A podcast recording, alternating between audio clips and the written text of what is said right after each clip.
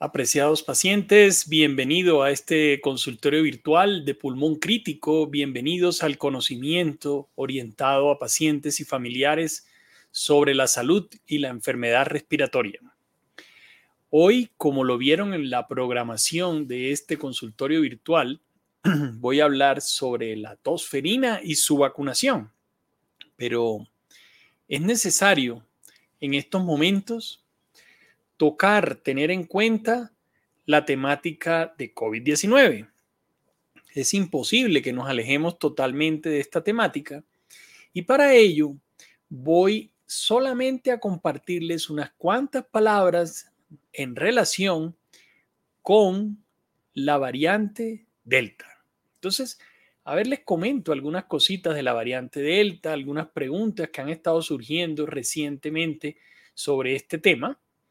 Y creo que una forma adecuada de decirles, de compartirles los conceptos sobre la variante Delta y por qué tenemos que seguir siendo respetuosos de la COVID, por qué en este momento que ha llegado a muchos de los países de Latinoamérica, ya en Colombia fue reportado esta semana el primer caso de la variante Delta. ¿Y en qué consiste reportar el primer caso? En tener la traza genómica, en saber exactamente que ese virus que contagió a esa persona en la ciudad de Cali tiene todas las características correspondientes a, la, a la variante Delta. ¿Qué pasa con la variante Delta en general?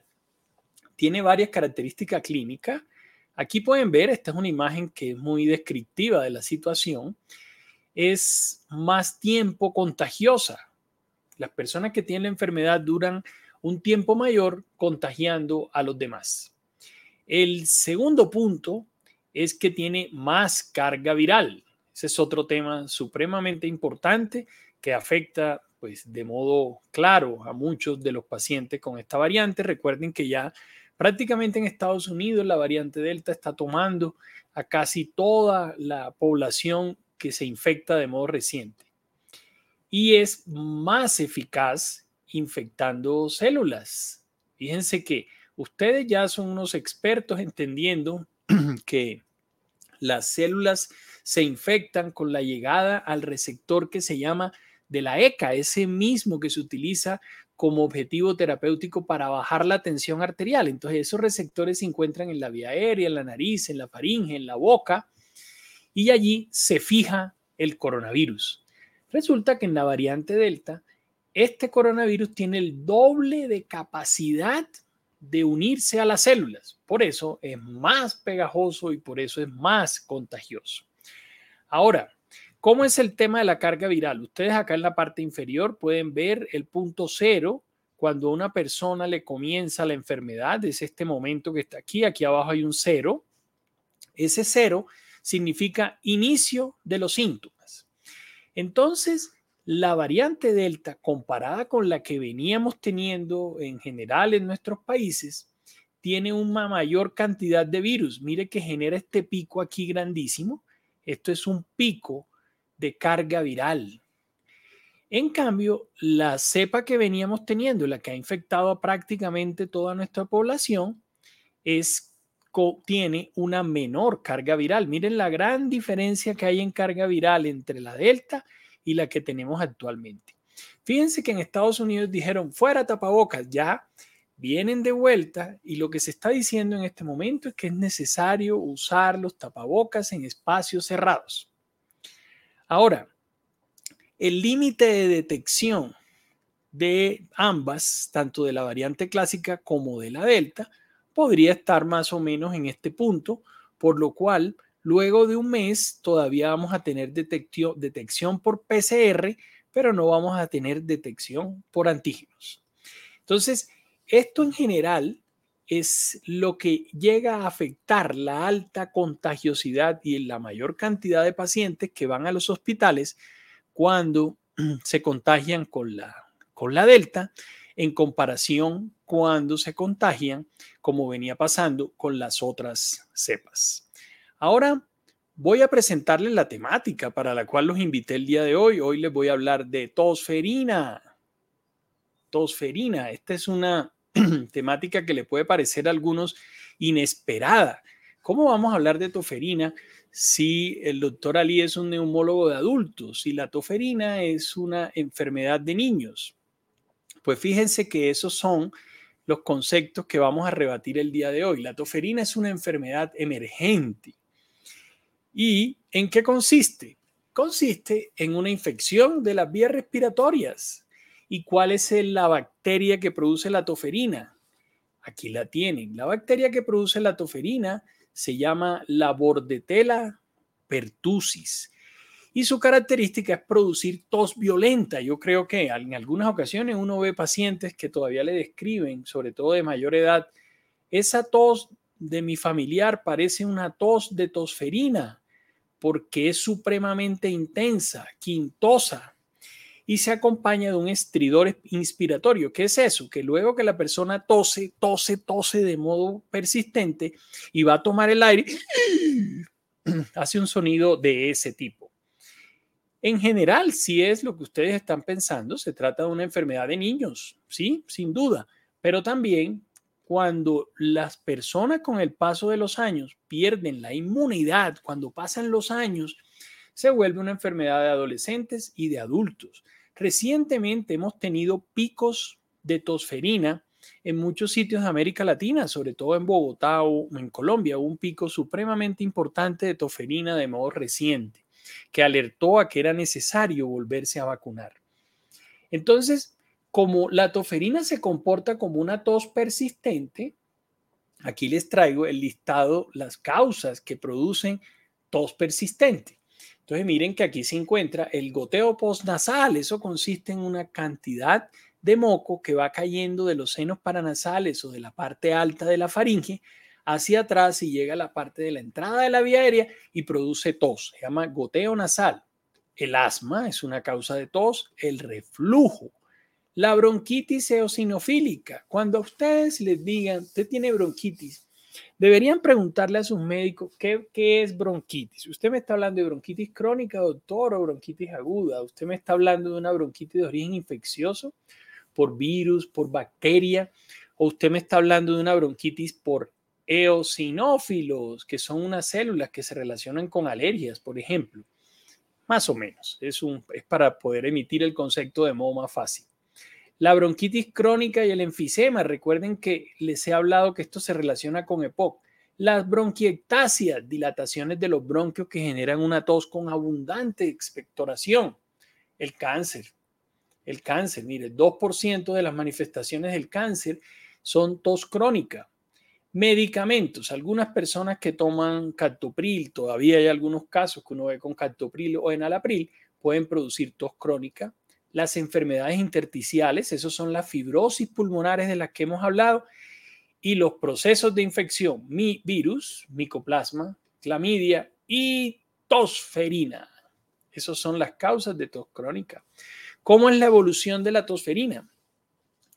El único sitio donde se acumula, donde se esconde, donde se guarda la tosferina es en el humano. Allí queda escondido.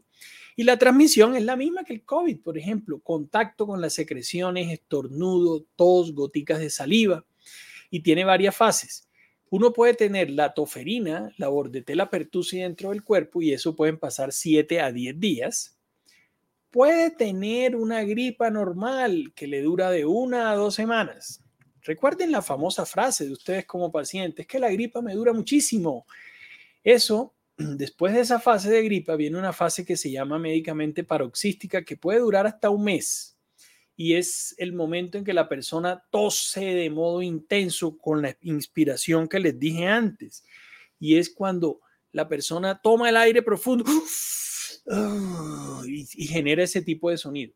Pero mire, que la toferina puede durar tres meses hasta que se resuelve de modo gradual.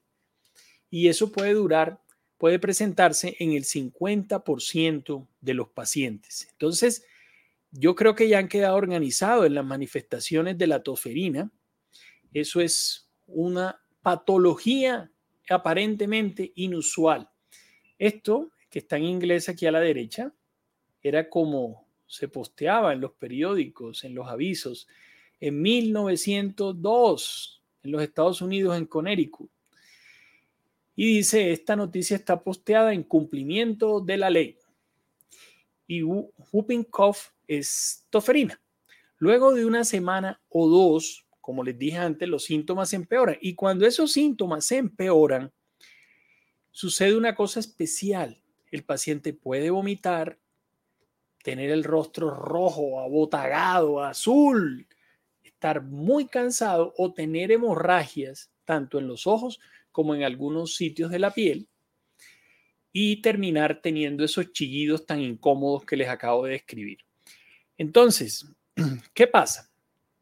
El diagnóstico, ¿cómo se hace? Para ello les mando un mensaje importante. Lo primero, lo primero, si su ustedes tienen una tos crónica y su médico no les sospecha la toferina, que es uno de los objetivos de este consultorio virtual de pulmón crítico, y es prepararlos a ustedes para una consulta médica, deben sospechar que puedan tener toferina y ustedes ser el vehículo que le dice a su médico, doctor, no tendré tosferina. Esa alarma en una tos de larga duración intensa es importante porque, como lo sabemos, esta enfermedad se ha venido olvidando, pero está presente, genera, genera epidemias importantes, no pandemias, pero sí epidemias. ¿Cómo se diagnostica? Haciendo un cultivo, un cultivo de la faringe, metiendo un hisopo como cuando les diagnostican COVID y cultivando el germen allí. Pero también, aunque con un menor resultado, se hacen anticuerpos y PCR, la misma PCR que se pide para el COVID, pero acá busca detectar en estos casos la tosferina.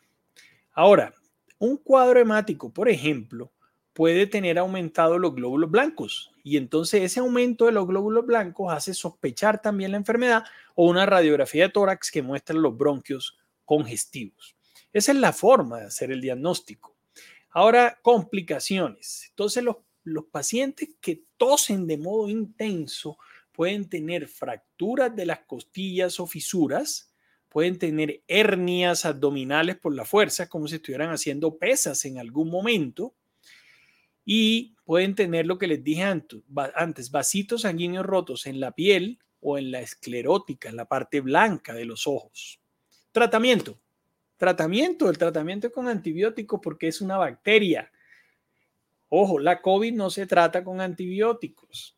Y sigue uno viendo un montón de pacientes que llegan diciendo, me pusieron antibióticos, doctor, y me mejoré. No, se mejoró porque se iba a mejorar, no porque le pusieron antibióticos. Ahora, el antibiótico son del grupo de los macrólidos, eritromicina, acitromicina o esta trimetropin-sulfa, que tiene algunos problemas, muchos pacientes son alérgicos y terapia en general, mantener la persona hidratada, sin fiebre, sin dolor. Ahora, vamos a la vacunación, que era una parte central. Recuerden que últimamente les he hablado de toda la vacuna contra COVID, después les hablé de vacuna contra neumococo, el consultorio anterior de vacunas contra la influencia, influenza y ahora vacuna contra la tosferina. Entonces, la vacuna consta de unos ciclos. Cuando los niños se vacunan, deben hacerlo a los dos meses, a los cuatro meses, a los seis meses, 15 a 18 meses y cuatro a seis años. Son varias las vacunas para lograr que, haya una protección adecuada. Y efectos secundarios de la vacuna. Los usuales generalmente son leves, son muy pocos. Fiebre, este es interesante, mal humor puede producir dolor de cabeza, fatiga o dolor en el lugar de inyección. Y ahora, esos son los niños. Entonces, ¿cómo se vacunan los adultos y los adolescentes? Los adolescentes se deben vacunar a partir de los 11 años, porque a los 11 años se comienza a perder el efecto protector de la vacuna de la niñez. Los adultos se deberían vacunar cada 10 años. A veces se vacunan en una combinación, además de toferina, de tétanos y disteria, una triple. Y esto tiene una ventaja, que reduce la posibilidad que se le transmita toferina a los niños, que son los que están en un real riesgo, porque los adultos generalmente tosemos de un modo terrible, nos ponemos malos, pero no hay muerte. Los niños sí pueden morir por tosferina y las mujeres embarazadas entre las semanas 27 y 36 de gestación. Ese es el mensaje relacionado con toferina. Yo creo que ustedes no tenían en la cabeza algunos de ustedes que la toferina podía generar estos efectos tan importantes y además que es una enfermedad absolutamente vigente. No es que eso es parte del pasado, que ya eso no existe, no, es una enfermedad vigente. Entonces, eh, comencemos a saludar a algunas de las personas que están eh, conectadas el día de hoy. Eh, Amina, Juan Camilo Orozco, Luis Calderón, Yesid Fernando León, Mauricio Romero, Clisman Mendoza, Lesfi González, Mari Jiménez, Yamile Correa, Carmelo Madera. Bueno, aquí estoy para contestar las preguntas de los que tengan dudas. Si no tienen dudas, no hay ningún problema. La idea era transmitirles los conceptos relacionados con este tema de la toferina, pero pueden preguntar lo que ustedes tengan entre las dudas de esta semana. Amanda, Cenis, Diana.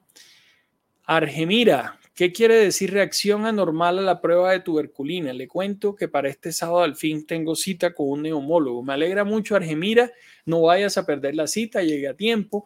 Siempre se debe llegar entre 10 a 15 minutos antes a la cita con, con el grupo médico, no llegar a la hora exacta a la que citaron el paciente porque hay trámites administrativos. Eso es algo que nos afecta en general a todos. Eh, una reacción anormal a la tuberculina seguramente no es una forma usual de describirla, pero seguramente lo están relacionando con tener un aumento cercano o superior a 10 mililitros que indica que alguna vez en la vida tuviste contacto con la tuberculosis. ¿Cuánto es lo normal la saturación de oxígeno para un paciente con EPOC? En general superior a 88%, es un valor que uno lo deja bastante tranquilo, Juan Camilo, superior a 88. Mi hijo hace tres años, dice Vicky Jiménez, le empezó una tos terrible, exámenes, terapia, pero no mejoraba, duró con esa tos 40 días. ¿Es posible que haya sido toferina? Luego desapareció, sí. Es posible que haya sido toferina si fue hace unos años, uno pensaba hace unos años menos en toferina y por eso tenía menos la posibilidad de hacer el diagnóstico. Hoy en día eh, ya se sospecha un poco más, pero la respuesta a tu pregunta es efectivamente sí. Miguelón está saludando en este momento, Gisnedis y Carlos Manuel Escobar, quien hoy me compartió un artículo relacionado con el virus, con la variante Delta. Le dije que íbamos a comentarlo el día de hoy. ¿Cuánto mide un nódulo pulmonar? Pregunta María Batita. Un nódulo pulmonar en cuanto es maligno. No, no, no, así no. Tienes que mirar el video relacionado con nódulo pulmonar la respuesta a tu pregunta es que uno se preocupa, se preocupa luego que el nódulo tiene 10 milímetros, pero pueden haber nódulos menores de 10 milímetros que puedan tener características malignas. Eh, pregunta Alfonso Murcia, ¿la toferina repite medio? Sí, sí, efectivamente, Alfonso, la toferina repite. Eso es posible siendo una bacteria. Si la persona no tiene defensa las perdió después de un tiempo, entonces puede repetir. Acenis me orienta imágenes micronodulares de aspecto inespecífico en el lóbulo inferior izquierdo, tracto parenquimatoso. Sí, las imágenes de micronódulos pueden corresponder a cicatrices pulmonares, acenis. Pueden ser cicatrices de muchas enfermedades que se presentaron en el pasado y pueden ser inespecíficas. Pero cuando la cantidad es importante, cuando son claramente visibles en el TAC, hay que descartar algunas otras enfermedades respiratorias. Dice Yesid León, soy paciente post-COVID, estoy en recuperación, hace mes y medio salí de UCI pero no he dejado el oxígeno. ¿Por qué se me baja la saturación? ¿Qué puedo hacer para subirla? Pues Yesita, hay que mirar si tienes obstrucción pulmonar, es decir, tú necesitas una curva flujo-volumen. Si hay obstrucción pulmonar, una indicación es abrir los bronquios, colocarte broncodilatadores con esteroides, si existe esa obstrucción. Pero lo más importante es hacer actividad física, hacer ejercicio orientado y dirigido para lograr la recuperación de tu función pulmonar. Eso es lo más importante. Mile, Sandy, sufro de asma, me da mucha tos en las noches con sangre. Eso no es un buen signo. ningún paciente asmático en general expectora sangre, aunque tenga tos, eh, Sandy. En este caso creo que si eso pasa, tu asma no está organizada, hay que comenzar por organizarla con un tratamiento adecuado. Y si persiste la expulsión de sangre, que eso se llama médicamente hemoptisis, debemos o debes tener una evaluación primero con un TAC y si persiste con una broncoscopia. Otro tema es mirar si hay una infección de la vía aérea, eso sí, ahora bronquitis bacteriana y ahí tendrías indicados antibióticos. Ok, perfecto. Si tuviste argemira, eh, medicaron con eso, tuberculosis, entonces eh, eso explica la tuberculina elevada. Patricia Lara, tengo oxígeno hace ocho años y últimamente tengo dolor en el pecho y se me dificulta la respiración así tenga oxígeno pero depende cuál es tu enfermedad. El oxígeno no es un tratamiento específico para las enfermedades pulmonares, es una ayuda para el descenso de la oxigenación.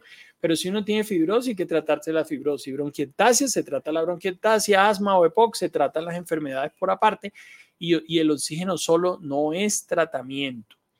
José Buenaño.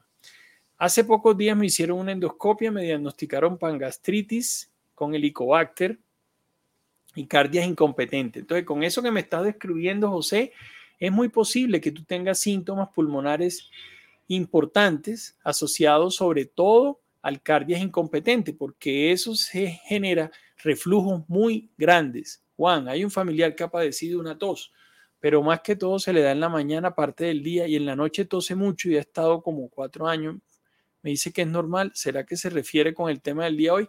Eh, no, porque la tos por la toferina, como lo comenté, puede durar unos tres meses, pero tampoco es una tos de toda la vida o de muchos años.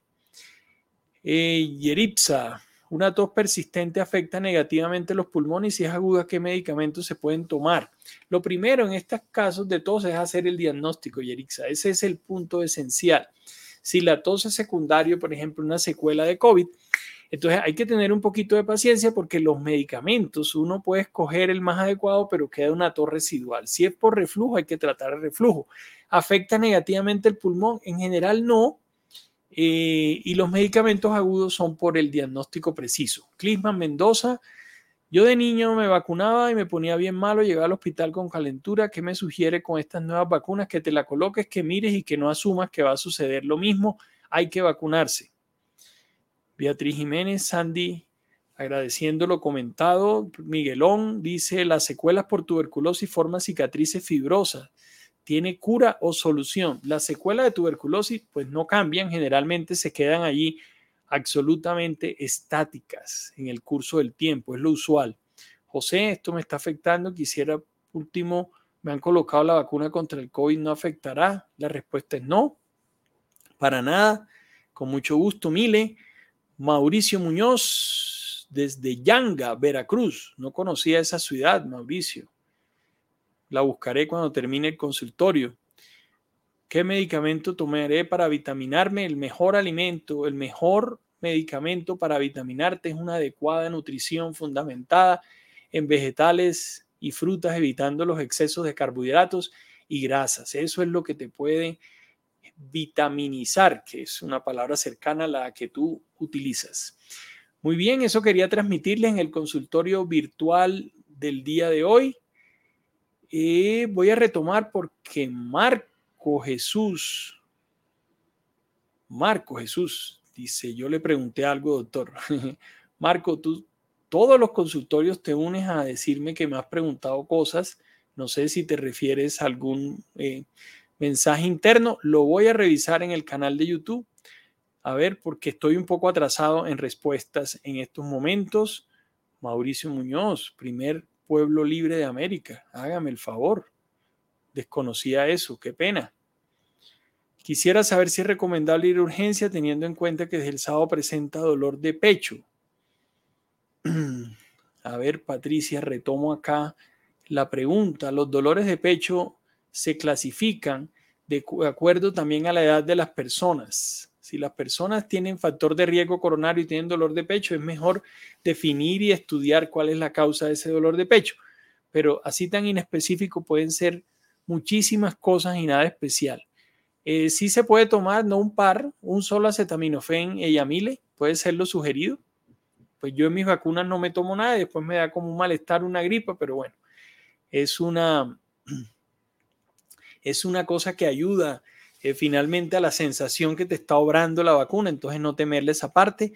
No conozco de leches para la fibrosis. Miguelón, qué pena. Y ahora sí me despido de ustedes.